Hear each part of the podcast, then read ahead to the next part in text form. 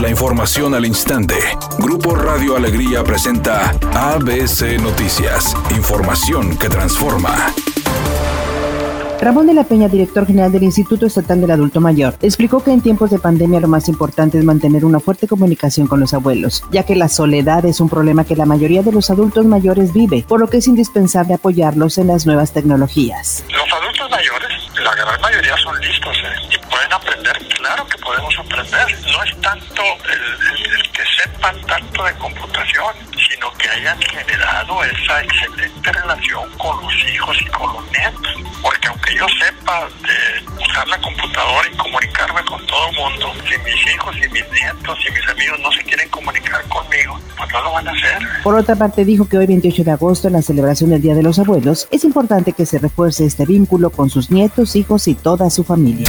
La marca de leche de fórmula Enfamil agrega azúcares a sus productos lo cual es una práctica que puede resultar dañina para los bebés, de acuerdo con un estudio de la Procuraduría Federal del Consumidor, agregando que aunque estos productos intentan imitar la composición nutricional de la leche materna, ciertas fórmulas exceden en las calorías o en la cantidad de proteínas recomendadas. En la revista del consumidor publicada en el mes de junio, la Profeco reveló que en el mercado hay cuatro productos de Enfamil que contienen azúcares que no benefician a los bebés. Incluso existen marcas que contienen azúcares en exceso, principalmente de glucosa y jarabe de maíz, lo que puede provocar que el bebé aumente su deseo por la fórmula. El gobernador de Tamaulipas, Francisco García Cabeza de Vaca, rechazó este viernes las acusaciones de corrupción y de vinculación con la delincuencia organizada, vertidas por el entorno del presidente Andrés Manuel López Obrador.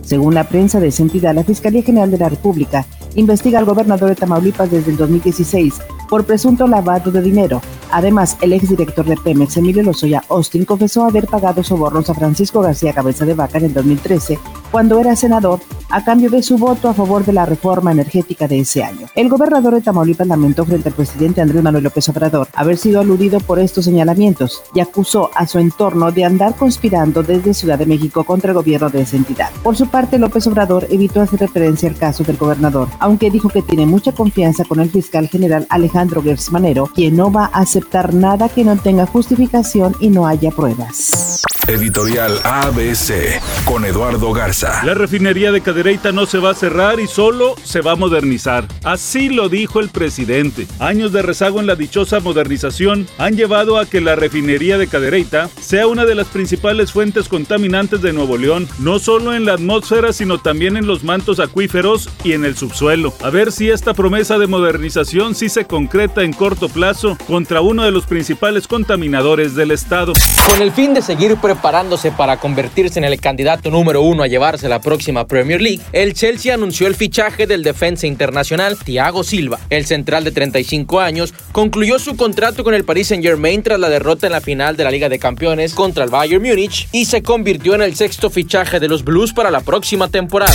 Triste noticia. Lamentablemente, a la edad de los 89 años, la madrugada de hoy murió el actor Manuel El Loco Valdés. Él sostenía una dura batalla desde hace algunos años, para ser exactos desde el 2017, contra un cáncer de cerebro que fue poco a poco empeorando su salud. Murió en su casa en la Ciudad de México mientras dormía. Descanse en paz.